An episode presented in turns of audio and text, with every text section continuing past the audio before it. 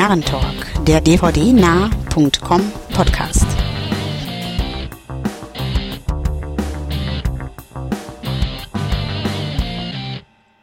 Hallo und herzlich willkommen zur Ausgabe Nummer 42 des Narrentalk. Mein Name ist Andreas, ich darf euch recht herzlich begrüßen und mit mir am Mikrofon sind diesmal. Ja, Wolfgang ist auch wieder dabei. Hallo. Jo, und das Trio schließt Stefan ab, da uns heute leider wieder ein Kollege fehlt. Ja, René meint, er muss Sachen vorbereiten, weil er jetzt endlich mal ganz arbeiten darf und nicht nur halb. Ähm, wir wünschen ihm da natürlich alles Gute bei. Und ja, wir starten in die üblichen Sektionen, beginnend mit Trailern, die wir gesehen haben. Und als erstes ähm, sprechen wir über Source Code, den neuen Film von Moon-Regisseur Duncan Jones. Und ja, was meint ihr? Ja, Film an sich äh, ist jetzt, glaube ich, an oder nicht, nicht so prickelnd oder so, so empfand ich zumindest den Trailer. Er spielt halt ein bisschen mit äh, der Terrorangst in Amerika, beziehungsweise ja mittlerweile auch äh, weltweit ein bisschen mit, mit diesem Anschlag, glaube ich, aber ansonsten, ähm, ja, Stangenware würde ich eher sagen. Ja, ist so ein bisschen äh, Groundhog Day im Thriller, Science-Fiction-Thriller-Milieu eingesiedelt, also mit diesen sechs Minuten, die auch wiederholt werden und solche Geschichten.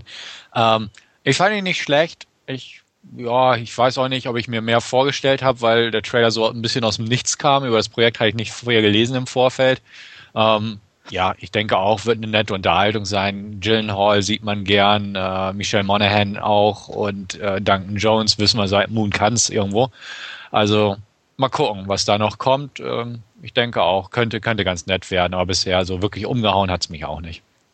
Ja, irgendwie hätte ich mir nach Moon auch ein bisschen äh, mehr erwartet, sozusagen. Auch ähm, das sieht schon sehr so nach, nach Routinearbeit irgendwie so aus, äh, Mainstream-Studio und ja, also ging mir eigentlich ganz genauso. Und von daher bin ich noch ja, ein bisschen optimistisch, weil er sieht nicht schlecht aus. Äh, Machart scheint ganz in Ordnung zu sein. Aber ja, ganz überzeugt bin ich auch noch nicht. Man müssen wir mal gucken. Also ich hat, hätte mir einfach irgendwo schon, ich weiß auch nicht, aber ein bisschen was, hm, nicht direkt low budget, aber vielleicht ein bisschen nicht so ganz mainstreamiges erwartet oder gewünscht. Hm. Ja, sehe ich eigentlich auch so. Ja. Ich habe mal, also allein vom Titel her halt ein bisschen was anderes vorgestellt als als Informatiker. Da ist halt Source Code einfach der Quelltext und da passt natürlich der, der, Inhalt dann nicht so unbedingt zusammen. Deswegen finde ich den Titel auch ein bisschen seltsam gewählt. Ja gut, vielleicht kommt der Source Code ja noch irgendwie, spielt er ja noch eine Rolle in irgendeiner Art und Weise. Kann ja sein. Das sieht man jetzt, denke ich, dem Trailer nicht unbedingt an. Nee.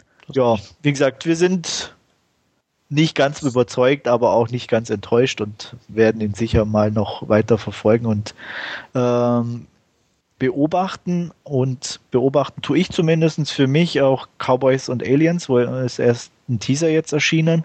Ähm, und ich weiß, Stefan, du fandst den, glaube ich, nicht ganz so prickelnd. Nee, ich fand den öde, um das mal so auszudrücken. So die, die ersten 20 Sekunden fand ich cool wo man eigentlich nur Western und äh, hier Daniel Craig als Badass, der da die Reiter fertig macht, das war cool. Aber dann, ja, kommt in die Stadt und spätestens als Harrison Ford irgendwie ins Bild kam, fand ich ihn scheiße. Ich weiß auch nicht warum. Aber äh, da dachte ich auch, ach ja, scheiße, der spielt ja auch mit, so ungefähr. Ähm, nee, und auch das mit den UFOs danach hat mich voll nicht überzeugen können. Also, weiß ich nicht. Ähm, ist ein Teaser, geht aber über zwei Minuten und ähm, weiß ich nicht, hat kein bisschen Interesse irgendwie für mich geweckt. Ja, irgendwie gar nicht. Also ich weiß auch nicht, was da noch, ob da ist, glaube ich, ein Comic oder sowas im Hintergrund oder ich bin mir gar nicht mehr so sicher, wo das Ganze drauf basiert.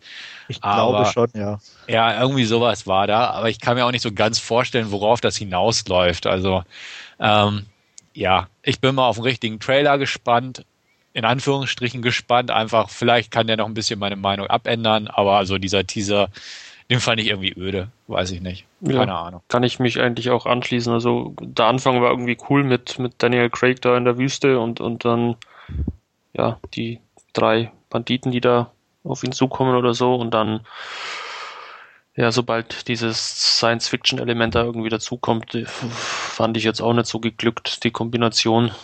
Ähm, ja. Nee, aber dann kannst du ja gleich nur Cowboys angucken. Ja. Ja. Ja, Und, und, und vielleicht wegen Olivia Wilde wäre vielleicht nochmal ein Grund, das Ganze anzuschauen, aber ansonsten hat es 13. mich jetzt. 13. Ja, aber ja, ich weiß nicht. Auch der Titel ist eigentlich irgendwie scheiße, wenn man drüber nachdenkt. Cowboys and Aliens. Hm. Ja, Hätten sie auch Ja, Cowboys versus Aliens, also CVP oder CVA machen können oder irgendwie so ein Scheiß. Also, weiß ich nicht. Ähm, ke keine Ahnung. Ich habe auch nichts von dem Projekt irgendwo erwartet, aber so, hm, der Trailer hat mich so zurückgelassen, kalt und irgendwie völlig desinteressiert. Ich weiß auch nicht, für so einen großen Ich- ich- Film. nein, also ich muss ja sagen, ich finde den, den, den, den Titel absolut super, weil, Echt? ja Okay. klar, kürzt den doch mal ab, C und A. Okay. ja. Ja, nee. Also ich bin nicht ganz so abgeschreckt wie ihr beide, weil, also ich habe mir auch überhaupt nichts erwartet. Äh, Harrison Ford fand ich auch eher ein bisschen merkwürdig, um es mal so zu sagen. Aber an sich, ähm, ja, ich erwarte mir da einfach irgendwie, ja, trashige Unterhaltung. Cowboys gegen Aliens einfach. Hm. Und ähm, ich weiß nicht, irgendwie hatte ich so auch mit, mit diesem äh, Technik-Equipment so, ähm, so, einen so, einen so einen leichten Flash Richtung äh, Wikinger, wie hieß er mit Jim Caviezel? Outlander? Outlander, genau. So die, diese, diese Kombination irgendwie, nur halt nicht Wikinger, sondern diesmal Cowboys. Und äh, in, sowas in der Richtung hoffe ich mir da irgendwo so ein bisschen. Und deswegen, wie gesagt, ich bin nicht überzeugt, aber ich habe noch so ein bisschen Hoffnung auf jeden Fall. So was er bei mir bewirkt hat, der Trailer auf alle Fälle schon mal, ist äh, die Tatsache, dass ich mir Jonah Hex jetzt irgendwann mal noch anschauen will. der aber ganz brutal schlecht sein soll. Ja. Ich wollte es gerade sagen. Äh, ja, da ziehe ich, glaube ich, Cowboys und Aliens dann doch noch vor. Und obwohl ich Jonah Hex schon auch noch auf der Liste habe, also so Ja. ist es nicht, weil ich muss mich ja überzeugen, ob der wirklich so schlecht Genau. ist. Gut, ähm, machen wir gleich mal mit Aliens weiter. Ähm, sort of zumindestens und kommen zu B Battle Los Angeles. Ähm, ja, Meinung dazu. ähm, großartiger Trailer. Einfach toll. Also finde ich ganz stark gemacht, den Trailer, von dieser gesamten Stimmung her, die ja auch dieses merkwürdige Lied erzeugt, was sie da drunter gesetzt haben. Ähm, finde ich toll. Und es sieht aus wie Skyline in gut, sozusagen, weil Skyline soll ja total Grütze sein. Und der sieht halt wirklich seriös aus, aufwendig, ähm, ja, bisschen in die Richtung typisches Alien Invasion Movie, trifft Black Hawk Down Action sozusagen. Und genau das erhoffe ich mir auch. Und ähm, ja, halt gritty, gritty Straßenkampf sozusagen. Ähm, ein paar coolere Aliens, also wie auch immer die aussehen mögen. Sie werden ja angedeutet, beziehungsweise man sieht es im Hintergrund im Trailer. Äh, so ein bisschen District, District 9 mäßig. Ähm, ich freue mich drauf. Punkt. Also sieht sehr cool aus. Und da wieder ein Film, der in den USA im März anläuft. Die hatten letztes Mal schon übereingesprochen, Sucker Punch. Und das ist jetzt der nächste. Also scheint ein guter Monat, zumindest in den USA zu werden. Deutschland-Termin weiß ich nicht. Aber wie auch immer freue ich mich drauf und da werde ich auch definitiv mal wieder im Kino sitzen. Denn ich glaube, der könnte rocken. Ja, sah auf alle Fälle sehr cool aus, der Trailer. Ähm, Werde ich mir auch auf alle Fälle anschauen. Einfach auch aus, aus, aus dieser Kombination irgendwo mit diesem, ja, dieser Alien-Invasion und dann, wie du sagst, mit dieser Black Hawk Down Soldaten-Krieg, Kriegsaction irgendwo. Also das, äh, ja, sch schaut sehr vielversprechend aus für mich. Ja, kann ich mich nur anschließen. Also ähm, werde ich auch, denke ich, ins Kino gehen. Ähm, sieht einfach nach schöner Bombast-Action aus, aber eben nicht so, äh, ich sag mal, Michael Bay-mäßig, sondern einfach mh, schon wirklich auf Unterhaltung in dem Sinne getrimmt und nicht nur auf Riesenoptik. Ähm, und ähm, das fand ich ganz gut, auch so ein bisschen die Mischung und deswegen kann ich mir den auch recht, recht gut und unterhaltsam vorstellen und von daher werde ich da auch sicher ins Kino gehen. Tja, das wird der neue Independence Day. Ja. Nein, nein, Independence Day war so schlecht. Nein. Das, das soll kein Independence Kein Day werden. Independence Day werden. Independence Day in gut, sagen wir es mal so. Ja, Ah, das hoffe ich auch, weil Independence Day ist, glaube ich, einfach nur Scheiße. ja, Äh, das ist schon geschönt ausgedrückt. Irgendwann. ja. Ja, aber das ist so ein, so ein Film, den irgendwann halt äh, irgendwo fast jeder auch kennt irgendwo Okay. Und, und, Klar. und inhaltlich einordnen kann, um was es geht. Ja. Nee, also ich sag mal klar, handlungstechnisch sieht's definitiv danach aus. Also äh, solange sie keine tolle Präsidentenansprache haben, schaue ich mir Battle Los Angeles auf jeden Fall an. Definitiv, ja. ja. Ähm, ja, machen wir, ich sag mal, fast den außerirdischen Tag komplett mit, was die Trailer betrifft. Ähm, und gehen zu Green Lantern, gleich nochmal eine Comic-Verfilmung. Und ja, kann ich ja vielleicht mal ansetzen. Fand ich eigentlich überraschend nett umgesetzt. Ähm, nicht weltbewegend, aber definitiv so von der Optik her und, und äh, darstellertechnisch, dass ich mir gedacht habe, vielleicht nicht im Kino, aber auf äh, Scheibe definitiv äh, werde ich mir den ansehen. Und ja, Ja, ich fand ihn etwas möhrig, muss ich gestehen. Ähm, muss auch mal warten, ob da noch ein zweiter Trailer irgendwas kommt. Ich mag Ryan Reynolds eigentlich, äh, von, von daher eigentlich schon mal gute Voraussetzungen, aber ein Trailer an sich fand ich jetzt nicht sonderlich geglückt. Hat, hat mir nicht so zugesagt, auch das mit diesen Eierköpfen, dann mit diesen Aliens und also, ja, war nicht so meines. Platziere mich meinungstechnisch einfach mal so ziemlich in der Mitte von euch beiden. Ähm, mich hat der Trailer auch nicht wirklich umgehauen. Ich mag Ryan Reynolds, ich mag Blake Lively, ähm, ich habe nichts gegen Herrn Skarsgård, im Gegensatz zu Andreas. Und ähm, fand den Trailer okay. Also der war in Ordnung. Der war, ja, sah sehr mainstreamig aus, ein bisschen seltsam. Da gebe ich auch wiederum Wolfgang absolut recht mit den, ja, komischen Viechern, hätte ich was gesagt. Und so weiter und äh, die Mutation, was da ins Spiel kommt oder wie auch immer. Das, das hat mich auch so ein bisschen abgeschreckt, aber an sich, also durch Ryan Reynolds Art, die auch da wieder rüberkommt im Trailer, ähm, könnte es durchaus unterhaltsam werden. Aber also überzeugt bin ich auch nicht. Es ist, es ist kein Cowboys und Aliens Gefühl, aber ne, es, es geht. Es braucht mehr, um mich zu überzeugen. Also da hat mir Green Hornet wesentlich mehr Spaß gemacht, mir den Trailer anzugucken, wo wir bei grünen Comics sind. Ja, auf jeden Fall. Der sieht recht unterhaltsam aus. Ich meine, wie du sagst, der ist halt definitiv mainstreamiger. Äh, aber wie gesagt, ich hatte mir eigentlich von, von Green Lantern irgendwie gar nichts erwartet und äh, deswegen war ich mh, ja doch an, angenehmer überrascht, als ich es gedacht hätte. Äh, wie es dann wirklich äh, auf voller Länge aussieht, muss man sich noch ansehen dann, aber äh, ja, also ich sag mal, er kann immer noch genauso Grütze werden wie die Fantastischen Vier. Und ja, äh, ja. wir werden aber darüber berichten, wie er denn wirklich ist. Die ich mal Ja. kürzlich aber erst da wieder voller Begeisterung angeschaut habe, beide Teile, ah. Oh. Mann. um hier mal das Niveau hochzuhalten. Ja, genau. Äh, Aber so richtig, ja. ja. Ich kann mal unter meinem Sofa nachgucken, ob ich das Niveau irgendwo finde, aber Ja, ja. Ja, ja. wie war das vorher mit dem schlechten Geschmack? Ja, da kommen wir ja jetzt dazu, oder wie war das? Genau, indem nämlich Stefan sein Last Scene vorstellt, äh, Nightmare on Elm Street, das Remake. Ja, Nightmare on Elm Street, das Remake. Jeder, der mich kennt, weiß, dass ich Remakes mag, Platinum Dunes schätze und ja, Nightmare on Elm Street, das Original, eigentlich auch ganz passabel finde. Ähm, Freddy hat sich ja wie Jason in letzter Zeit eher zur Witzfigur in den Fortsetzungen entwickelt, beziehungsweise not scary.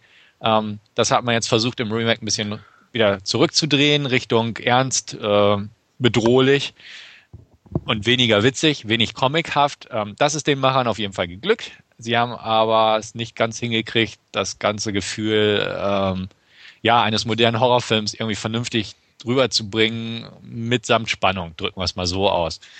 Die Geschichte kennt eigentlich jeder. Äh, Freddy Krüger ähm, ja, wurde getötet, gelyncht von Eltern. Hier in diesem Film wird angedeutet oder ziemlich klar gesagt, dass er ein Kinderschänder war. Wird ein bisschen mit der Frage gespielt, ob er nun wirklich unschuldig war oder doch schuldig. Ähm, will ich auch gar nicht spoilern, wie das ausgeht. Aber ja, auf jeden Fall wurde er getötet, verbrannt und sucht jetzt die Kinder seiner Mörder sozusagen in deren Träume heim. Und wer im Traum stirbt durch seine Hand, durch seine Klingenhand, der stirbt auch im wahren Leben. Ähm, das ist so die Grundstory. Hauptdarstellerin oder Hauptprotagonistin ist Nancy und sie und ihre ja, ehemaligen Klassenkameraden, kann man fast sagen, äh, versuchen hinter das Geheimnis zu kommen, was es mit der gesamten Sache aus sich hat und ja, gehen der Sache nach, versuchen wach zu bleiben und somit auch zu überlegen. Regie bei diesem Remake hat geführt äh, Samuel Bayer, ähm, ganz hervorragender und auch ziemlich bekannter Videoclip-Regisseur, hat für Garbage gearbeitet, hat das Smells Like Teen Spirit Video von Nirvana gemacht und diverse weitere großartige Dinger. Seine Optik kommt ein bisschen zum Tragen in dem Film. Ähm, ein bisschen sage ich bewusst deshalb, weil ja, das Ding sieht auch so ein bisschen aus wie ein Videoclip, aber das sah irgendwie jeder Platinum Dunes Film. Ähm, eine Handschrift ist nicht so ganz leider zu erkennen. Da hätte ich ein bisschen mehr seitens der Regie erwartet. Das Drehbuch aus der Feder von äh, Wesley Strick, der zuvor, glaube ich, auch das When a Stranger Calls Remake geschrieben hat, unter anderem. Und Glass House 2, wie ich gerade sehe, aber auch leider Doom. Ähm, das ist so das Hauptproblem an dem Film, weil man versucht, das Remake äh, als Remake zu gestalten, gleichzeitig aber auch darüber hinaus zu gehen. Ich hätte mir persönlich mehr gewünscht, dass man eigenständigere Wege gegangen wäre. Also man merkt, es sind die, die klassischen, die ikonischen Szenen aus dem Original drin mit der Badewanne und manch andere. Äh, aber sie wirken eigentlich irgendwie fast lustlos abgehakt ab. Sie haben irgendwie keinen Effekt in dem Film, wie auch die meisten von Freddys Auftritte seltsamerweise, weil ähm, es wäre schön, wenn sie eine Fortsetzung machen und da der Film super erfolgreich lief auch, äh, wird das bestimmt kommen, dass man dann mehr auf Freddy eingeht, weil hier geht es mehr um die Teens und die sind so ein bisschen, ich will nicht, ja doch, ich kann ruhig sagen, recht austauschbar. Sie sind die üblichen, ja, die üblichen Teenager, wie man sie aus zig anderen Filmen kennt, gar nicht mal schlecht besetzt. In der Hauptrolle Rooney Mara, die jetzt demnächst auch äh, in, in zwei Fincher-Produktionen zu sehen sein wird, ein Social Network. Der kommt ja jetzt ins Kino und in der Verfilmung des ersten ja, Millennium-Trilogie Streifens. Kyle Garner kennt man auch, Thomas Decker auch, Kellen Lutz aus Twilight. Also die Besetzung ist gar nicht mal schlecht, aber die Rollen sind halt nicht vernünftig ausgearbeitet und das, das schadet dem Film. Jackie Earl Haley, bekannt als Rorschach aus Watchmen, spielt Freddy diesmal äh, in einer etwas realistischeren Maske, also keine Pizzafresse, sondern äh, Brandopfer plus ein bisschen CGI-Hilfe fand ich äh, im Augen, ersten Augenblick damals schon bei den Trailer etwas gewöhnungsbedürftig, aber im fertigen Film dann doch ganz cool irgendwo. Und ähm, ja, so ist der Film eigentlich auch. Er ist, er ist in Ordnung, aber er ist nichts Besonderes. Ähm, er hat ziemlich viel schlechte Kritiken auch bekommen, was ich durchaus verstehen kann. Aber andererseits ähm, ist er nicht schlecht, meiner Meinung nach. Definitiv nicht. Er ist nur halt nicht gruselig. Und das ist halt ein Problem, das die meisten modernen Horrorfilme irgendwo heutzutage haben, leider. Vor diesem gesamten Hintergrund ähm, würde ich sagen, gebe ich dem Film irgendwo zwischen 5 von 10 und 6 von 10. Ähm, spontan würde ich auf eine knappe 6 von 10 tendieren. Ich wüsste aber, würde ich den nochmal angucken, würde es auf eine 5 von 10 runterrutschen. Also dementsprechend irgendwo da das Ganze angesiedelt.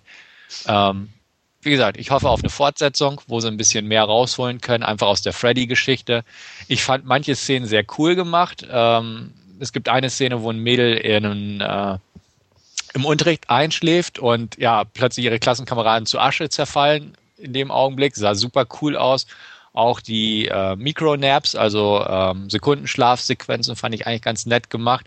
Aber ansonsten geben diese Traumsequenzen viel mehr Potenzial her, als in diesem fertigen ersten Film präsentiert, weil da sind die recht einfallslos gehalten. Die sind in den Kellerräumlichkeiten, aber auch da, wie gesagt, man merkt schon, dass man nicht auf dieses comichaft überdrehte wollte, beziehungsweise das zu fantastische.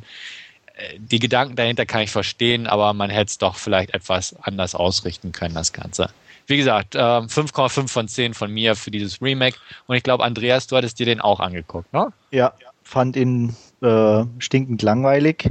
Mhm ähm, weil eigentlich in meinen Augen nichts funktioniert hat. Ähm, es ist, also für mich war das Hauptproblem einfach, äh, dass, wie du schon sagtest, diese, diese Szenen irgendwie nachgekurbelt wurden, so bestimmte, die einem im Auge haften blieben, auch aus dem Original, und die aber nicht nur irgendwie teilweise verkürzt wirkten, sondern wirklich so an den unmöglichsten Stellen platziert, wo sie überhaupt nicht gewirkt haben und, und also das war alles sehr, sehr merkwürdig zusammengepappt und ähm, mich haben die Darsteller nicht überzeugt. Die sind nicht nur beliebig austauschbar, die waren eigentlich langweilige Püppchen von diesen Teenagern. Also selbst die, die man eventuell aus anderen Rollen kennt. Ähm, Rooney Mara fand ich ganz furchtbar schlecht. Die stackste ja eigentlich nur durch diese Kulissen. Ähm, hat eigentlich auch nicht viel zu tun, außer irgendwie verängstigt in die Kamera zu gucken. Und ähm, von daher, also ich bin irgendwie, glaube ich, auf knappe vier oder ich habe, glaube ich, sogar netterweise fünf gegeben, aber äh, würde definitiv auf vier von zehn runtergehen. Also für mich hat wenig funktioniert. Äh, auch, auch die Optik, ähm, klar ist gut anzusehen, aber äh, die allein wirkt in dem Moment für mich auch nicht mehr. Auch, auch die Szene, die du angesprochen hast mit der Asche, äh, ja, ist nett, aber nichts Neues und äh, auch in 10.000 anderen Filmen, die, wo irgendjemand sich in Asche auflöst, auch schon da gewesen. Und deswegen, also für mich äh, ziemlich lustlose Verfilmung. Ja. ja. ja. Also kann ich nachvollziehen, definitiv. Ähm, wie gesagt, ich habe so, so, eine kleine Schwäche für die, diese Remake Platinum Dunes Dinger. Ähm, aber dieses halte ich auch für eins der Schwächeren, definitiv. Und das, das Lust, Lust trifft es irgendwo wirklich. Also, wie gesagt, ich habe mich jetzt nicht irgendwie groß geärgert oder gelangweilt gefühlt, aber äh, wie gesagt, wenn man drüber nachdenkt und das jetzt mal ein bisschen effektiver betrachtet oder so, wie du es formuliert hast, eben, ähm, kann man das durchaus so sehen. Und ich kann es durchaus so unterschreiben irgendwo. Klar. Ich glaube, Wolfgang, äh, nicht sowas für dich, äh, oder? Ich werde den ausnahmsweise auslassen. Okay. Ja, du, du, hast ja einen anderen tollen Horrorfilm jetzt inzwischen zu Hause, ne? Genau. Ja, kann ich mir da das Cover anschauen, wenn ich mich gruseln will. Genau. Ja. Aber nur das Cover bitte, ne? Wir brauchen dich ja noch. Ja, genau. ja. ja. das war's eigentlich diese Woche schon von mir. War, war eine ruhige Woche. Okay. Ja. ja. Da mache ich weiter. Ich hatte ein bisschen mehr, habe mich aber trotzdem auf drei Sachen beschränkt. Ähm, Anfangen möchte ich mit äh, Chloe. Ähm, denke ich, die meisten wird der Titel was sagen, mit Amanda Seyfried, Julian Moore und Liam Neeson. Äh, Im Endeffekt geht es darum, Julian Moore und Liam Neeson sind verheiratet. Er ist äh, irgendwie Professor, Literaturprofessor, wenn mich nicht alles täuscht, viel auf Vorlesungsreisen unterwegs und äh, Julian Moore, seine Frau, überkommt zunehmend der Gedanke, äh, der gute Mann ist mir zu oft unterwegs mit vielen knackigen Studentinnen, der geht fremd. Und um das Ganze eben für sich schlüssig zu beweisen, engagiert sie eine Prostituierte, die sie zufälligerweise gesehen und kennengelernt hat, äh, eben Chloe, gespielt von Amanda Seyfried.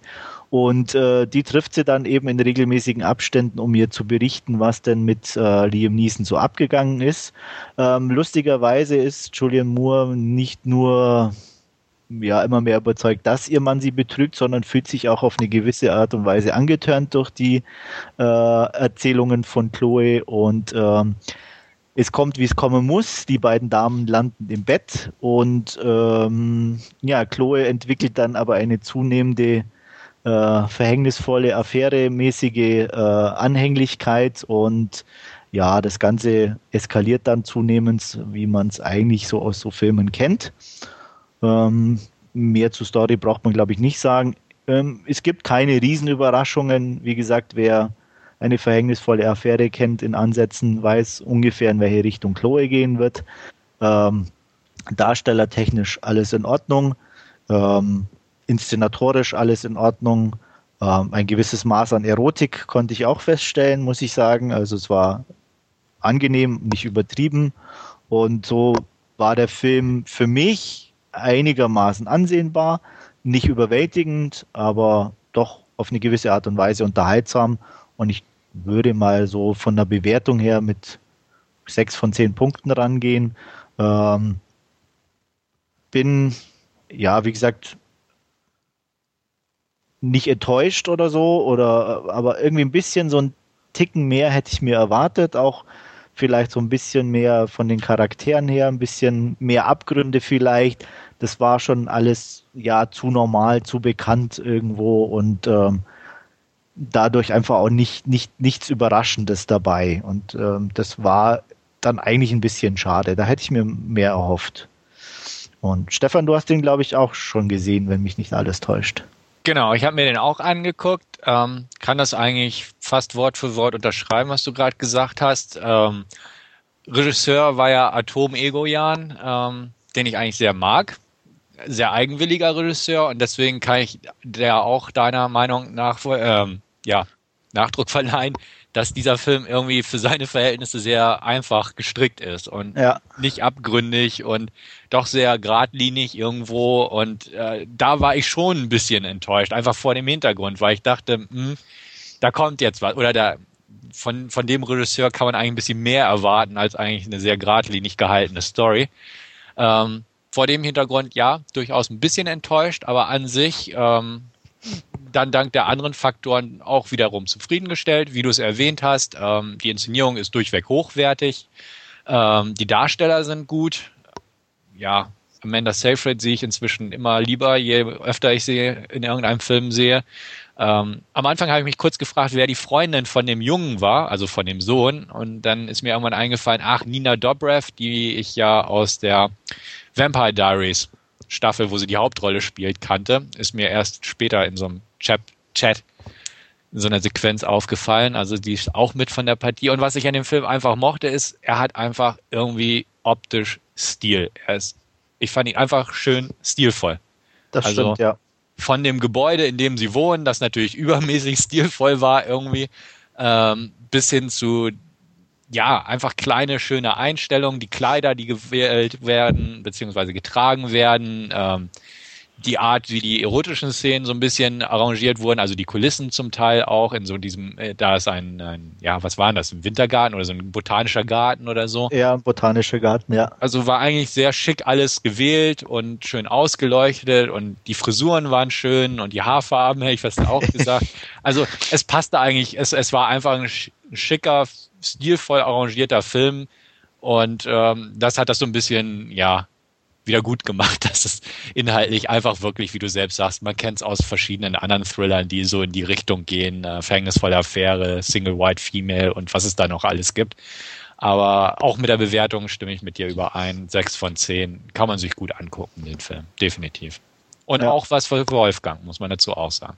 Ja, ich denke auch. Also, Ja, ähm, ich äh, werde mir den mal ausleihen, glaube ich, aber ich finde jetzt äh, weder Julian Moore noch Amanda Seyfried sonderlich attraktiv. Du musst deswegen auch jetzt keine buh, erotischen Techtelmechtel Ja. zwischen den beiden sehen, von daher. Ja. Nicht nur kein Filmgeschmack, auch kein Frauengeschmack. Oh Mann. ja. Gut, aber Julian Moore finde ich auch inzwischen zu alt, um als sexy durchzugehen, muss ich dazu Ach, auch sagen. Nee, Ist- ich nicht. Also auch in dem Film wieder. Ich muss sagen, für ihr Alter, ähm, ich finde die immer noch interessant. Klar ist sie keine äh, super sexy äh, oder irgendwas, aber irgendwo, ich finde, ähm, sie ist ja attraktiv. Also und das, äh, deswegen mag ich sie. Mhm. Klar, ob sie ähm, ich sag mal, die, die erotischen Szenen dann so drehen muss oder was weiß ich, klar, das ist definitiv Geschmackssache, aber ich finde, es gibt definitiv uninteressantere Frauen in ihrem Alter und deswegen, also sehe ich sie eigentlich relativ gerne.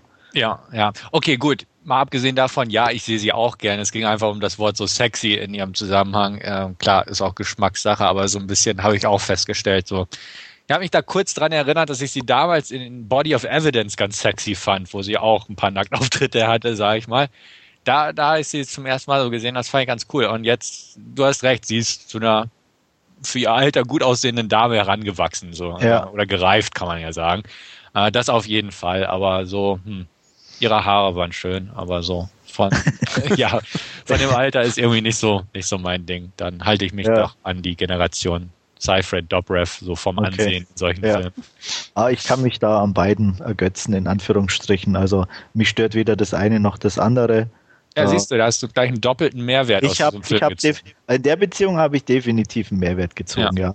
Ähm, aber um auch mal auf den Film selber zurückzukommen, ähm, dieses Stilvoll trifft es wirklich gut und das ist zum Beispiel einfach was, wenn man so auf Optik geht, ähm, auch den, den, ein blöder Vergleich, aber wenn wir gerade über Nightmare on Elm Street gesprochen haben, wo auch Optik eine, eine große Rolle spielt, aber äh, die einfach in jeglicher Szene dies, dieses Gespür oder auch, auch einfach wirklich für Optik vermissen ließ. Egal, um, ob es war alles 0815 und hier ist eben wirklich vom, ich sag mal, von den Schuhspitzen bis zur, bis zu den Haaren wirkt alles durchdacht und gut durchdacht und optisch einfach passend in den Film integriert.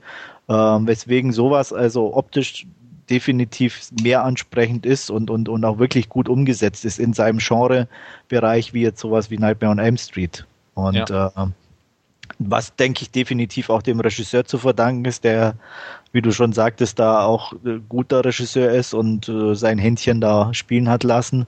Und das hat mir auch eben sehr gut gefallen. Das Haus ist echt klasse. Auch, auch äh, man, man, klar ist, man merkt schon, die haben Geld. Äh, auch sie ist Ärztin, also auch ihre Arztpraxis wirkt sehr stylisch. Mhm. Ähm, und, und also wie gesagt, das ist alles ziemlich klasse ausgesucht und wirkt dadurch, fand ich auch, äh, richtig gut und hat das schon zum Unterhaltungswert beigetragen.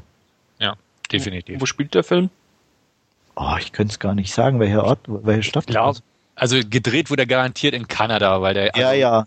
Aber ich glaube fast, da haben sie gar nichts gesagt okay. oder so. Oder was? Ich weiß es nicht. Er fliegt auf jeden Fall irgendwann von New York dahin, aber ich kann es nicht sagen. Ja, und er ist, er ist irgendwo mal im, Aus, im Ausland, also, aber das ist eher nebensächlich. Wie gesagt, ähm, sie hat ihre Praxis irgendwo, aber. Okay, ich, vom Erzählen her hätte ich jetzt so, so ganz spontan auf, auf New York getippt, aber wenn, äh, wenn er da von da aus ja mal hinfliegt, dann wird es genau. Und irgendwie kurz, also kann sein irgendwie Toronto oder, oder so. Ja, also. Ja, keine Ahnung, oder könnte auch Chicago sein, oder was weiß ich. Aber das, das macht nichts. Also ist eigentlich schön, man sieht auch Schneeberge im Hintergrund so ein bisschen, es wird Eishockey draußen gespielt, also das passt schon alles ganz gut. Irgendwie, ich glaube, Atom Egoyan, ist der nicht sogar Kanadier, der Regisseur? Ja, der ist, glaube ich, Kanadier, genau. Ja. ja, also von daher, ich nehme auch an, dass irgendwie da irgendwo spielt. Mm, ja. Aber. Deswegen, ich habe gerade mal geguckt, Filming Locations sind auf jeden Fall Toronto gewesen. Mhm. Ja. Ja, ob er jetzt da spielt, okay, weiß ich jetzt nicht. Aber ist eigentlich auch nicht so wichtig. aber wie gesagt, schon ist eine schöne Gegend. Mhm, definitiv. Es war, war, ein netter Film. Ja. Ähm, ist auch nett, ist für mich äh, eine der, eigentlich die einzige Serie, die ich bisher regelmäßig verfolgt habe, äh, indem ich mir sogar die einzelnen Seasons gekauft habe und inzwischen bei Season 4 angekommen bin, und zwar Dexter. Ähm, ja, hat für mich eine, im Gegensatz zu vielen anderen Serien einen extrem hohen Unterhaltungswert. Ähm, Season 4 ist für mich sogar eine der, neben, ich sag mal, der ersten definitiv die, die beste Season. Äh, drei war ein bisschen schwächer, aber vier äh, rockt wirklich die Bude. Äh, Dexter ist inzwischen Papa, äh, leidet an Schlaflosigkeit, versucht alles irgendwie unter einen Hut zu bekommen, Arbeit äh, bei der Polizei, Eheleben, Serienkiller, Beruf und so. Ähm, und es funktioniert nicht so ganz irgendwie, wie er sich das vorstellt. Und ähm, parallel dazu tritt noch ein neuer Kollege äh, auf die Bühne, äh, gespielt von John Lisco und ähm, der ist auch extrem gut in seiner Rolle und macht also eine ganz tolle Figur und äh, ja, also für mich definitiv eine der besten Serien. Ähm, ich hoffe, Season 5 geht nach einem ziemlich miesen Cliffhanger mal wieder äh, auch so gut weiter. Ähm, ich lese auch, muss ich ganz ehrlich sagen, möglichst wenig drüber. Ich hole mir dann immer nur, wenn ich sehe, die neue Staffel ist da, hole ich sie mir, ohne vorher irgendwelche Clips anzusehen oder irgendwas zu lesen, weil ich mich da wirklich schön überraschen lassen möchte. Und in der Season hat es definitiv funktioniert und ähm, also ich kann sie nur, wer ein bisschen auf was anderes steht, definitiv empfehlen. Äh, es wirkt immer ein bisschen befremdlich, wenn man mit einem Serienkiller mitfiebert, aber äh, bei ihm ist es so. Es gibt ein paar kleine Abstriche, die ich machen muss, deswegen auch, ich glaube, ich nur, ja, ich habe neun Punkte der Serie gegeben, also der Season.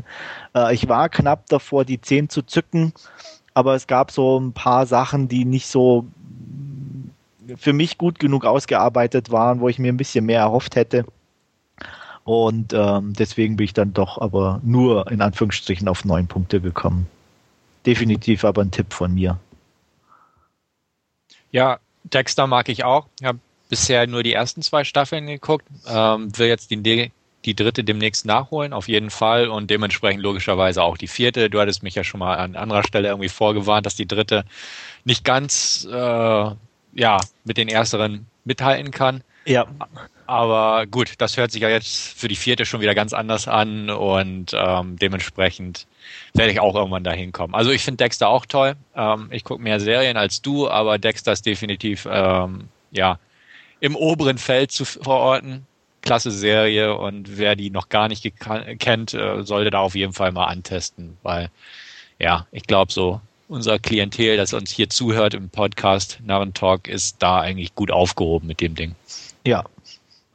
Also ich habe es ja immer so ein bisschen im Hinterkopf. Ich glaube, Stefan, du hattest ja schon mal vorgestellt, die ersten beiden Seasons, glaube ich, im Podcast auch. Ähm, habe sie jetzt auch weiterhin im, Hinterkopf und hört sich auch immer alles sehr, sehr vielversprechend an. Bei mir passt sie nur gerade irgendwie nicht so ins Zeitbudget zum, zum Anschauen, aber hm. werde ich mir sicher auch mal äh, holen und anfangen mal mit Season 1 vielleicht. Also es ist, wie gesagt, definitiv mal was anderes, für mich zumindest. Ähm, und ähm, darstellertechnisch immer ähm, ziemlich gut. Ich meine, Michael C. Hall kennt man inzwischen auch, äh, der den Dexter spielt und auch sonst so die, die Darsteller äh, tauchen immer mal wieder bekanntere Gesichter auf. Äh, wie gesagt, jetzt aktuell John Lisco äh, ist dabei und ähm, ja, also auch optisch immer irgendwie durch das, dass in Miami spielt, immer irgendwie nett anzusehen. Nicht ganz so klischeehaft wie in äh, sonstigen Serien, die in Miami spielen. Ähm, aber immer so einfach nette Ansichten und ähm, ja, darstellerisch gut und die, die Stories, wie gesagt, jetzt zumindest Season 3 war die erste Hälfte von der Season nicht ganz so prickelnd. Danach ging es auch wieder ein bisschen aufwärts, aber 4 ähm, ist definitiv ein Tipp wert. Also unbedingt mal ansehen. Jo. Ja, ähm, weniger begeistert war ich von äh, einem Film, den ich mir auch nur, Gott sei Dank, nur ausgeliehen hatte, und zwar Blood River äh, von Adam Mason. Dem ein oder anderen Genre-Fan dürfte der sicher bekannt sein, der gute Herr. Ähm, irgendwie hatte ich immer so, da habe ich auch immer das Gefühl, er geht so als, als Hoffnungsträger äh, des, des Horror-Genres, aber ganz packt das irgendwie dann doch nicht. Ähm, Blood River ist wieder mit seinem ähm, Haus- und Hofdarsteller. Ähm, Stefan, hilf mir mal, wie heißt der gute Mann noch? Ähm, gute Frage. Ähm, ähm, ja. ähm, Moment. Äh, äh, Andrew Howard. Ah, ja. Genau. Natürlich. Natürlich. Wer, und, wer sonst? Äh, genau. Kennt keiner, aber wer eben Adam Mason Filme sieht oder kennt, weiß, wer er ist. Und ähm, da fängt schon mit das Hauptproblem an bei ihm im Endeffekt, weil er meines Erachtens kein guter Darsteller ist. Ähm, er war bis jetzt in den Filmen okay, aber ich sag mal, irgendwann ist es auch gut, wenn er immer denselben Mann castet, der dann immer irgendwie wieder gleich aussieht und gleich spielt, wird es dann einfach, egal wie der Film auch schon erstmal ist, öde. Und wenn der Film dann selber noch nichts ist, wird es noch öder. Und ähm, das Problem hat Blood River. Äh, Im Endeffekt geht es um ein Ehepaar, die unterwegs sind durch die Wüste, um ein Kind abzuholen, ihr Sohn aus erster Ehe äh, der bei den Großeltern äh, irgendwie zwei Wochen verbracht hat und ähm, sie ist schwanger und unterwegs übernachten sie in einem Motel. Auf dem Weg dorthin überholen sie eben ihn äh, Hauptdarsteller Andrew Howard, der auf der Landstraße unterwegs ist in der größten Hitze und lassen ihn aber einfach stehen. Und ähm, als sie am nächsten Tag dann weiterfahren von diesem Motel, wird irgendwann macht das Auto schlapp und es gibt zwei Möglichkeiten, entweder fünf Meilen laufen in die nächste kleinere Stadt oder 50 Meilen zurück zum Motel. Man entscheidet sich natürlich für die kleine Stadt und als man dort ankommt, äh, muss man leider feststellen, dass es sich um eine Geisterstadt handelt. Kein Mensch ist da und am Horizont taucht eine Gestalt auf, eben jener Adam Mason. Ähm, ähm, Mr. Howard meinst du? Äh, meine ich ja, genau. Äh, Mason, äh, Mr. Howard, genau. Und ja, ähm, seine Rolle ist eigentlich relativ schnell durchschaubar. Äh, das Ganze wirkt aber, ich will jetzt nicht spoilern, wer den Film doch angucken will, ähm, sehr bemüht. Auch, äh, auch die ganze Entwicklung der Story bis zur Auflösung und äh, die, die Schlusssequenzen ähm, hat mich einfach nur gelangweilt. Da, da, da war nichts dabei, wo ich sage, das war gut oder klasse umgesetzt oder, oder optisch ansprechend. Ähm, es sind definitiv halt nur die drei Leute hauptsächlich zu sehen, ähm, schon fast Kammerspielmäßig. Und bei einem Kammerspiel ist halt einfach das Hauptproblem, dass du auch gute Leute brauchst, die das transportieren. Und das funktioniert weder bei Mr. Howard noch bei dem Ehepaar, die auch eher so der äh, Laienschauspieltruppe entliehen sind und ähm, mich also in keinster Weise überzeugt haben, weder als Ehepaar noch als sie als werdende Mutter oder was auch immer. Ähm, das war einfach nur irgendwie anstrengend, so dass ich von der Bewertung her ja, auf knappe vier von zehn Punkten komme. Ja, hört sich ja nicht so toll an. nee. ähm, ja, ich fühlte mich angesprochen, als du am Anfang geschildert hast, Genregemeinde kennt ihn, ja, ist, ist schon richtig. Ähm, muss auch sagen, bist so ganz übermäßig begeistert bin ich auch noch nicht von dem Schaffen des Regisseurs und seines äh, Lieblingshauptdarstellers. Devil's Share fand ich eigentlich ganz knorke, eigentlich da, einfach, weil er cool aussieht und ein paar kranke genau. Ideen hat ja. und so. Aber äh, ja, ich hatte mir letztens den ähm, Peak angeguckt, den er kostenlos hier ins Internet gestellt hat zum Runterladen. Ähm, legal muss man dazu auch sagen, um das nochmal zu betonen, einfach weil es so ein Experimentarfilm war, im Prinzip ein Take und er als White Trash durchgeknallter wieder.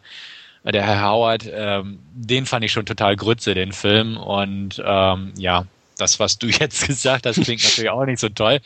Ähm, ich hatte mir eigentlich ein bisschen mehr versprochen, weil ich durchaus ein oder zwei positive Stimmen zu dem Blood River gelesen hatte im Vorfeld, aber so ganz auch mich nicht zu durchreden konnte, den mir irgendwann mal in den Warenkorb zu legen oder sowas, weil so teuer ist die auch nicht, die Blu-ray. Und das wird sich jetzt noch weiter hinauszögern, um nicht zu sagen, ja, wahrscheinlich eher nicht in, in absehbarer Zeit, schräg, schräg in diesem Leben vielleicht auch nicht mehr. Ähm, ja, schade eigentlich, aber ich kann es irgendwo nachvollziehen. Einfach so aus der Tendenz heraus oder dem Gesamtbild glaube ich dir da. Und ich weiß, ja, deine Meinung inzwischen auch ganz gut einzuschätzen. Also lass ich ja, ihn mal gesagt, liegen. Ja, ich denke mir vielleicht, dass er dir minimal besser gefallen könnte wie mir, ähm, weil du ja so Genrebeiträgen dann oft auch ein bisschen mehr abgewinnen kannst in bestimmter Hinsicht. Ähm, aber richtig überzeugen wird er dich, denke ich, auch nicht. Also mhm. von daher. Er, er, hat definitiv Zeit. Wenn du mal drüber stolperst irgendwo, das siehst, klar, guck ihn an. Mhm. Äh, interessiert mich deine Meinung auch, aber zwanghaft gucken äh, ist, glaube ich, nicht nötig. Ja, okay. Gut, das waren meine Last Scene und dann fehlt noch Wolfgang. Bitteschön. Ja, und ich habe mir äh, von Neugierde getrieben quasi äh, die US Blu-ray von The Expendables geholt, die ja übrigens auch Region A ist, also ähm, wer keinen entsprechenden Player hat, sollte da nicht in Versuchen kommen, der sollte dann warten, bis die UK oder die deutsche Version erscheint. Ähm, ich habe ihn mir wie gesagt geholt, ähm, einfach weil ich ja die alten Recken beziehungsweise teilweise auch nicht ganz so alten Recken ähm, einfach endlich jetzt sehen wollte. Ähm, ja, um was geht's? Ganz kurz. Sylvester Stallone ist ja Kopf einer Söldnertruppe um Jason Lee, äh, Jason Lee, Chet Lee, Jason Statham, äh, Dolph Lundgren. Ähm, und ja, ihre einzige Aufgabe ist es eigentlich, so einen kleinen Inselstaat von ja, ihrer Militärdiktatur beziehungsweise ähm, von den Männern im Hintergrund zu befreien. Ähm, ganz klassische, klassische Oldschool-Handlung und auch entsprechende Action dazu. Äh, fand ich sehr unterhaltsam, ist ein sehr schönes Projekt gewesen, fand ich von, von Sylvester Stallone, das er da auf die Beine gestellt hat, einfach mit diesen ja, großen Namen des Action-Kinos irgendwie alle vereint in einem Film, auch mit, mit dieser ja, einen Szene in, in der Kirche mit Bruce Willis und Arnold Schwarzenegger und Sylvester Stallone, wo alle drei quasi zu sehen sind, ähm, ist einfach ein Projekt für Fans eigentlich irgendwo. Ähm, hat mich auch entsprechend gut unterhalten, muss aber auch gestehen, ähm, dass es jetzt nicht der große Reißer war. Ähm, liegt zum einen daran, dass, dass äh, die äh, einzelnen Action- oder Kampfsequenzen vielmehr relativ schnell und unübersichtlich geschnitten sind, was ich dem Ganzen ein bisschen abträglich fand. Und ansonsten, ja, inhaltlich ist es einfach nichts anderes wie, wie diese 80er Jahre, frühe 90er Jahre Actionfilme. Von, von daher wenig Neues dabei. Da fand ich zum Beispiel das, das Rambo-Projekt von Sylvester Stallone wesentlich gelungener und runder ähm, als Abschluss. Aber auf alle Fälle sehenswert. Ähm, wer Oldschool-Actionfilme mag, macht hier definitiv nichts falsch und kann getrost zuschlagen.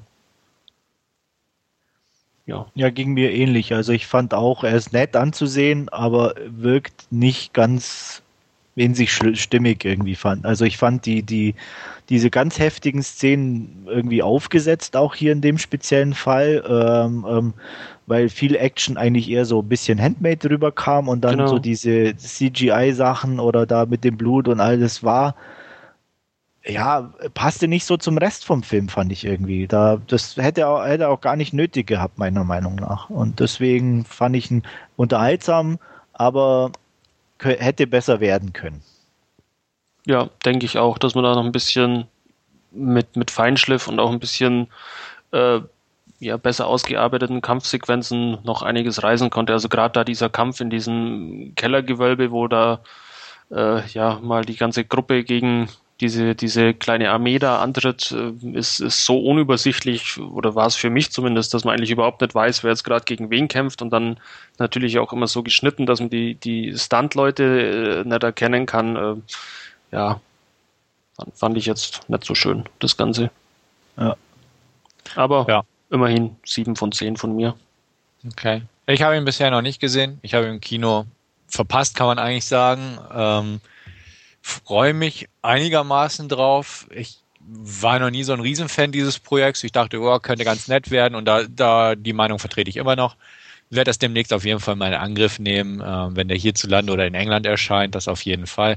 Es soll ja auch noch eine längere Director's Cut Version geben, soweit ich gelesen habe. Ja, äh, soll wohl kommen irgendwann mal, genau. Genau, da bin ich dann auch mal gespannt, was da noch dazu kommt. Äh, der Director's Cut von John Rambo war jetzt ein bisschen überflüssig, laut, wenn man so den Schnittbericht anschaut. Ähm, mal gucken, was man da noch zu machen kann. Aber auf meine Erstsichtung freue ich mich. Bin aber schon vorgewarnt von mehreren Seiten, nicht nur von euch beiden, dass es nicht der große Wurf ist, auf den wir vielleicht gehofft haben. Außer, ja, Fanboys werden mir wahrscheinlich widersprechen, aber naja. Gut. Ja, ich glaube, ich bin auch irgendwie bei sieben von zehn. Wie gesagt, er ist unterhaltsam, aber nicht der große Wurf.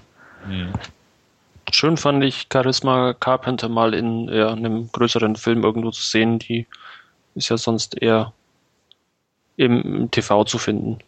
Mhm. Daher, das war auf alle Fälle sehr schön, wobei auch dieser Handlungsstrang als, als Love Interest von Jason Statham da ja auch eher überflüssig fast schon ein bisschen erschien. Ja. Aber sollte wohl ein bisschen auflockern. Ja. Tja. Ja, Gut, ich glaube, du hattest nur Expendables heute. Genau. Und ja, dann schließen wir unsere Last Scene-Sektion einfach hier ab und kommen zum Hauptreview. The Bad Lieutenant Port of Call New Orleans von Werner Herzog. Und Stefan gibt uns mal eine kurze Inhaltsangabe. Jo, genau. Nicht zu verwechseln mit dem Film von Abel Ferrara, aber in diesem Fall geht es darum, dass die Handlung auch nicht in New York spielt, sondern wie der Titel eigentlich schon sagt, in New Orleans. Ähm, es wird damit eröffnet, ähm, dass Hurricane Katrina im Prinzip die Stadt gerade am Verwüsten ist. Äh, in einem überfluteten Gefängnis trifft dann der Sergeant, glaube ich, damals noch, Terence McDonough oder McDonough oder so, gespielt von Nicolas Cage ein, zusammen mit seinem Partner, gespielt von Val Kilmer.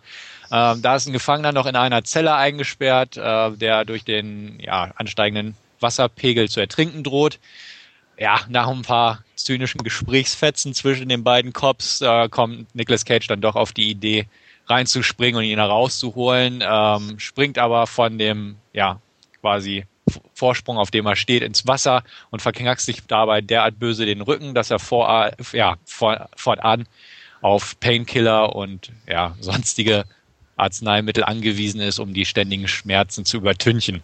Er wird befördert, auf jeden Fall, heldenhafter Einsatz, ihn da rausgeholt zu haben, ist also jetzt ein Lieutenant. Ähm, aber wie der Titel schon sagt, halt kein sauberer Lieutenant, sondern ein Bad Lieutenant, sprich, er, ja, missbraucht sein Amt durchaus ganz gut, um zum Beispiel auch an Drogen ranzukommen, um seine Schmerzen zu lindern. Inzwischen ist er auch fies abhängig. Und die Haupthandlung dieser Geschichte setzt im Prinzip nach einem fiesen Mord ein. Ähm, eine afrikanische Einwandererfamilie wurde brutal ermordet. Äh, es gibt einen Zeugen, einen Jungen namens Daryl. Der ist der einzige Augenzeuge der gesamten Geschichte und ähm, ja, mit seiner Hilfe kann theoretisch ein großer Drogendealer der Gegend, Big Fate sein Name, gespielt von Exhibit, ja, verhaftet oder hinter schwedische Gardinen gebracht werden. Ähm, der Bad Lieutenant ist dementsprechend erstmal darauf angesetzt, den Zeugen zu retten, beziehungsweise überhaupt mal ja, zu beschützen, in Gewahrsam zu behalten, um ihn auslagen zu lassen. Und dann gibt es noch diverse weitere Verstrickungen. Ich will da gar nicht ins Detail gehen. Äh, er hat auch eine Freundin, gespielt von Eva Mendes. Sie ist Callgirl, Luxus-Callgirl und ebenfalls drogenabhängig. Und ähm, dementsprechend bilden die zwei durchaus ein sehr interessantes Paar.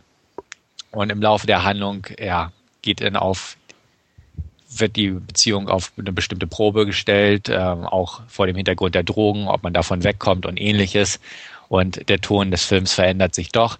Äh, es sind diverse, ja, Wechsel drin, auch von den Seiten. Irgendwann tut sich der Lieutenant zum Beispiel auch mit Big Fate zusammen, um auf die altmodische Weise Geld zu verdienen, nämlich ein Drogendealer, der von einem Cop beschützt wird.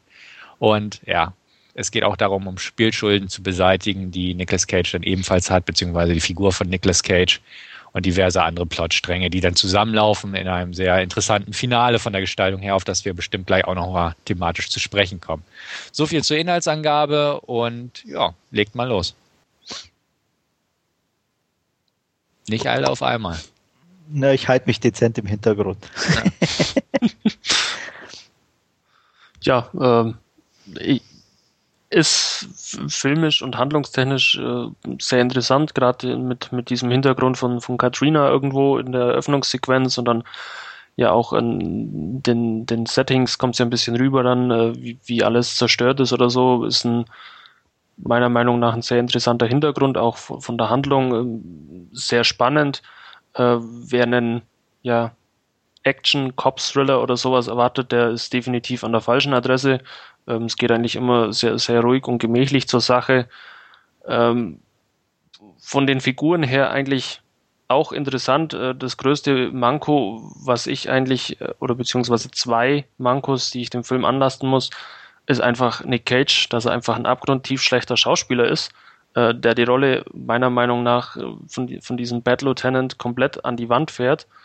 Und das andere äh, ist quasi das Ende beziehungsweise die Auflösung von den einzelnen Handlungssträngen, die dann irgendwie ähm, ja in, in knapp fünf Minuten oder was äh, alle alle zusammengezurrt werden und äh, sich da auflösen und ja, da hat's mal beim Anschauen fast die Schuhe ausgezogen. So Hanebüchen fand ich das schon. Aber ansonsten, äh, der Rest vom Film, abgesehen von, von Cages Leistung, irgendwo ähm, schon durchaus interessant und sehr sehenswert.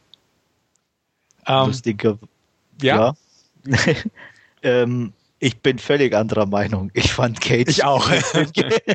absolut genial. Ich hätte ihm stundenlang zugucken können. Der hat für mich so auf den Punkt gebracht, irgendwie diesen fertigen Typen da zu spielen. Wahrscheinlich hat er sich nicht mal verstellt und genau, das fand ich einfach wirklich klasse. Ähm, die Mimik, wie er geguckt hat, teilweise seine Schmerzen, wie er versucht hat, da so, so leicht schräg zu laufen. Ähm, das war ich weiß auch, also ich fand es grandios. Also eine seiner definitiv besten Leistungen und ähm, auch, auch, auch diese, die, die Auflösung, die du sagst, ich fand den äußerst lustig, einfach unterhaltsam, weil das wirkt zwar Hanebüchen wirkt, aber ja, es ist, ist in der Tat lustig, aber es passt halt meiner Meinung nach überhaupt nicht zum Film. Doch. Das, das fängt ja schon immer mehr an, immer so diese, allein die, die, die, die, die Sequenz mit den Lego an. Ich, bin, ich, ich, ich fand die so geil. Minutenlang alle im Hintergrund bewegen sich nicht und du siehst nur diese Leguane. Und das fand ich super. Ich war echt, also mich hat der total begeistert. Also ich stimme dir größtenteils zu, definitiv. Ich finde auch Cage Leistung klasse, weil Nick Cage kann eigentlich dieses Overacting gut, das wissen wir alle, mal mehr, mal weniger, sage ich mal. Aber hier passt es einfach rein, weil das ist so, wie du selbst sagst, es ist nochmal so, ein, so eine Steigerung seines Overactings und das passt einfach in diesem Film, weil der ist einfach so strange gemacht, also irgendwo doch konventionell auf der, auf den ersten Blick, wie so ein Cop-Film, eigentlich ganz klassisch aufgebaut, aber dann doch ähm, man muss auch bedenken, es ist ein Werner Herzog-Film. Also der hat schon seinen eigenen schrägen Stil irgendwo immer drauf, aber hier kommt ja. er noch ganz gut rüber. Wie du selbst sagst, durch diese Tieraufnahmen, auch das Krokodil am Straßenrand und ja. die, die Iguanas on the Coffee Tail, ja, genau, und die ganzen die Schlange. Sachen.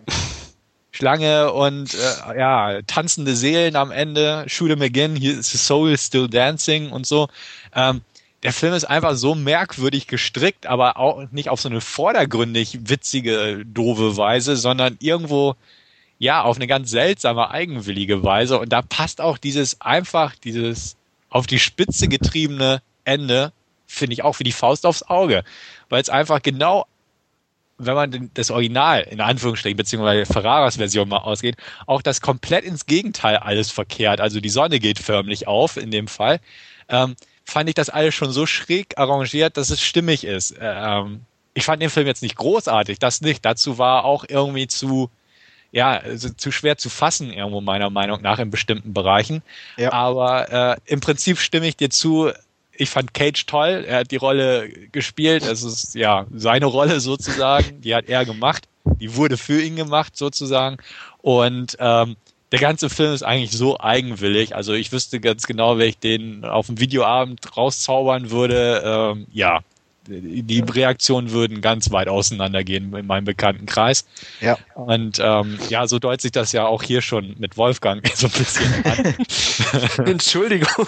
Nein, nein, nein, das ja. passt, passt voll. Also nee, ich kann das auch nachvollziehen. Also ja, ganz ehrlich. Also Definitiv. Also deswegen, das war auch gar nicht böse gemeint irgendwie. Nee, also der, bei dem Film, ähm, das merkt man irgendwo, da spalten sich definitiv die Geister, da kommt man auch gar nicht drum rum. Er ist, er ist nicht massentauglich irgendwo, weil dazu ist er einfach zu strange, aber er ist auch nicht wirklich Arthouse irgendwo. Dazu ist er dann schon wieder vom Grundgerüst her zu einfach gestrickt. Ähm, daher ist es so ein, so ein Love it or hate it Ding und ähm, ja, da kann ich beide Fraktionen ebenfalls verstehen. Bei mir hat es weitestgehend gepasst.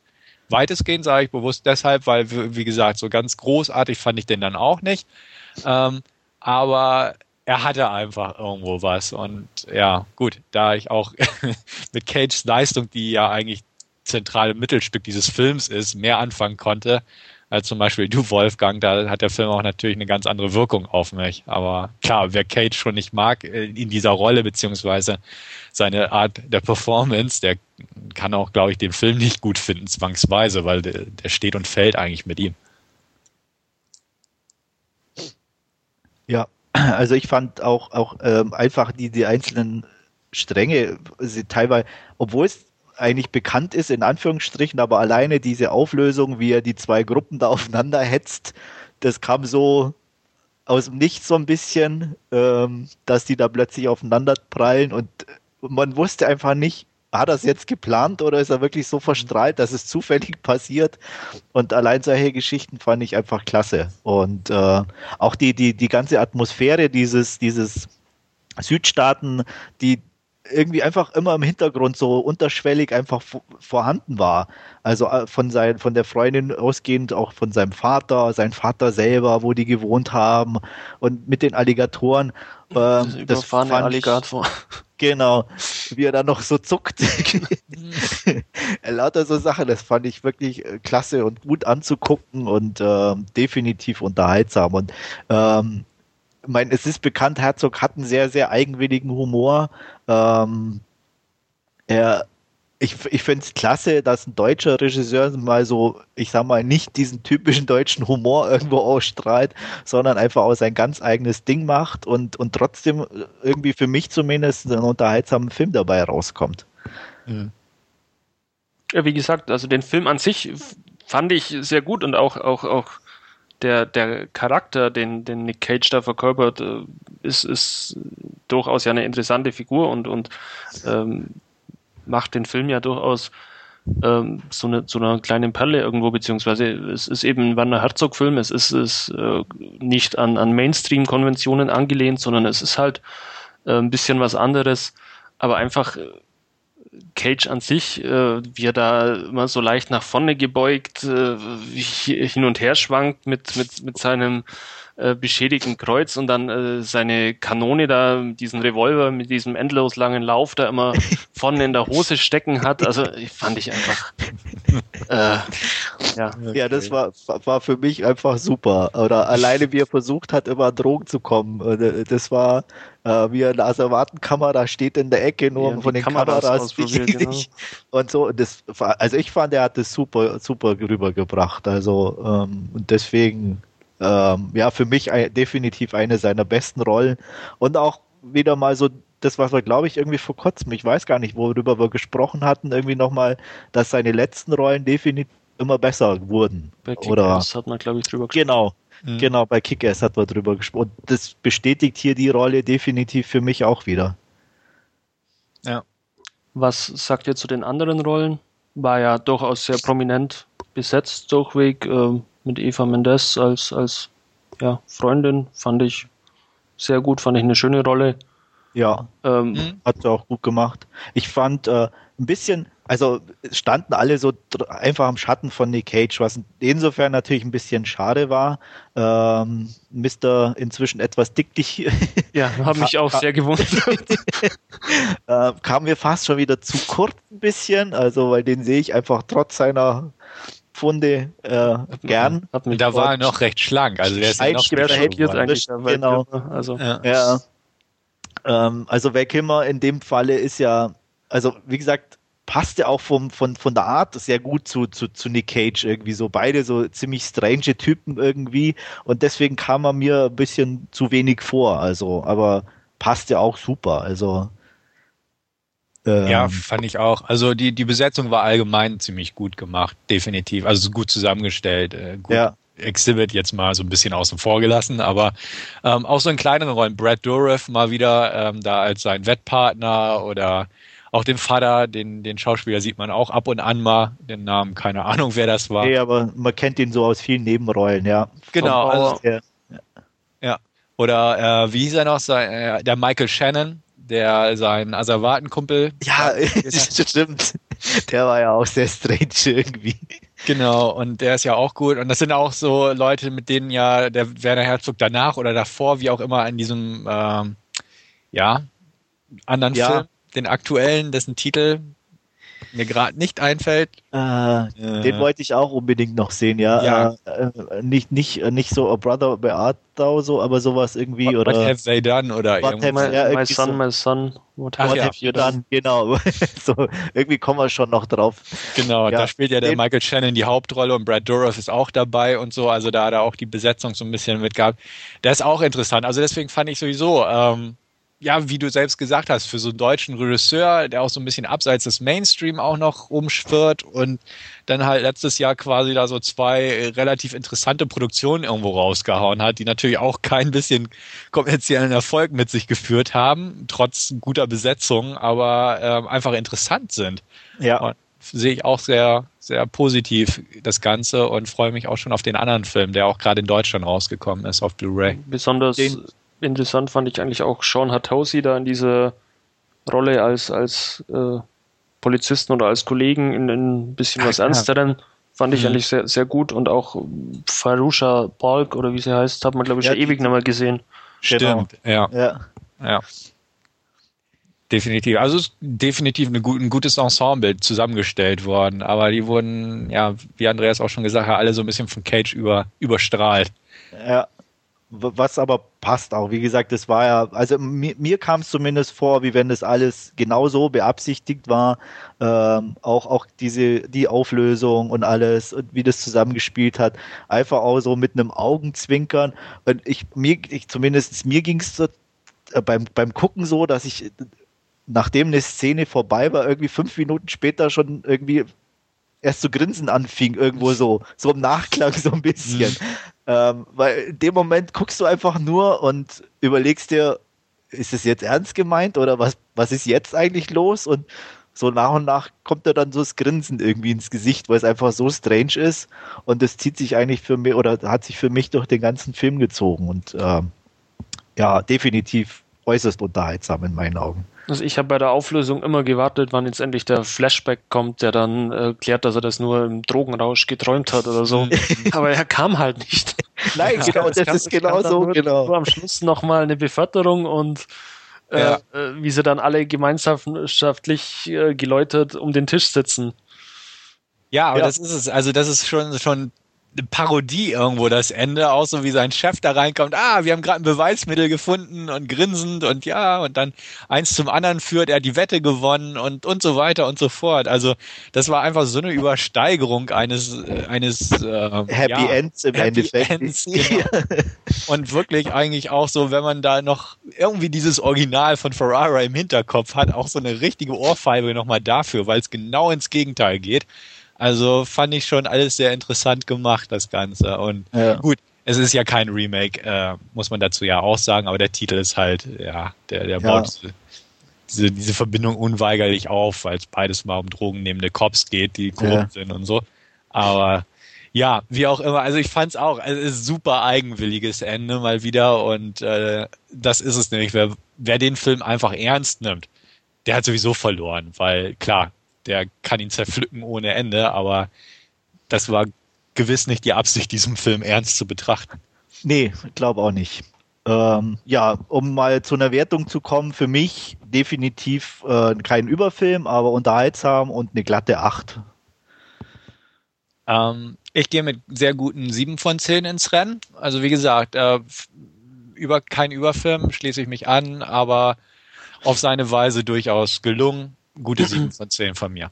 Ja, und ich komme trotz der von mir genannten Mängel immer noch auf 6 von 10. Ja, Ja. also definitiv nicht ein Film für jedermann, aber wer sich mal auf was anderes einlassen möchte, sollte sicher mal einen Blick riskieren. Wer mit Herzog was anfangen kann und weiß, in welche Richtung er tendiert, kann auf sowieso mal gucken.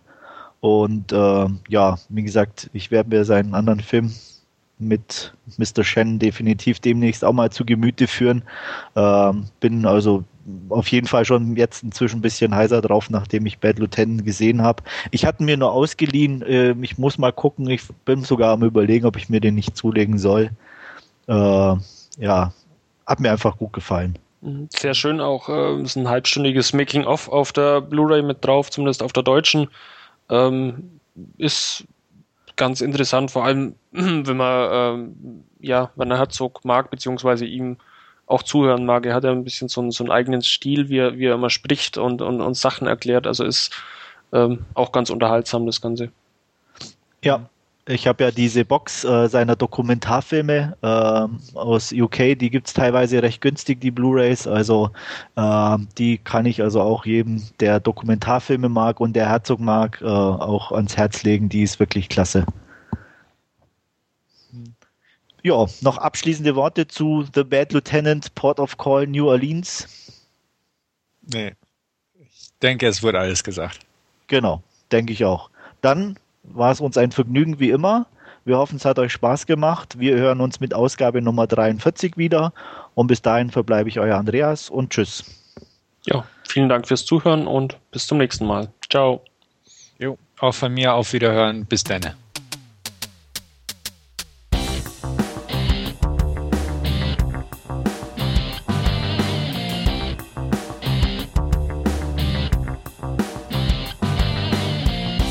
Narrentalk, der dvd-nah.com Podcast.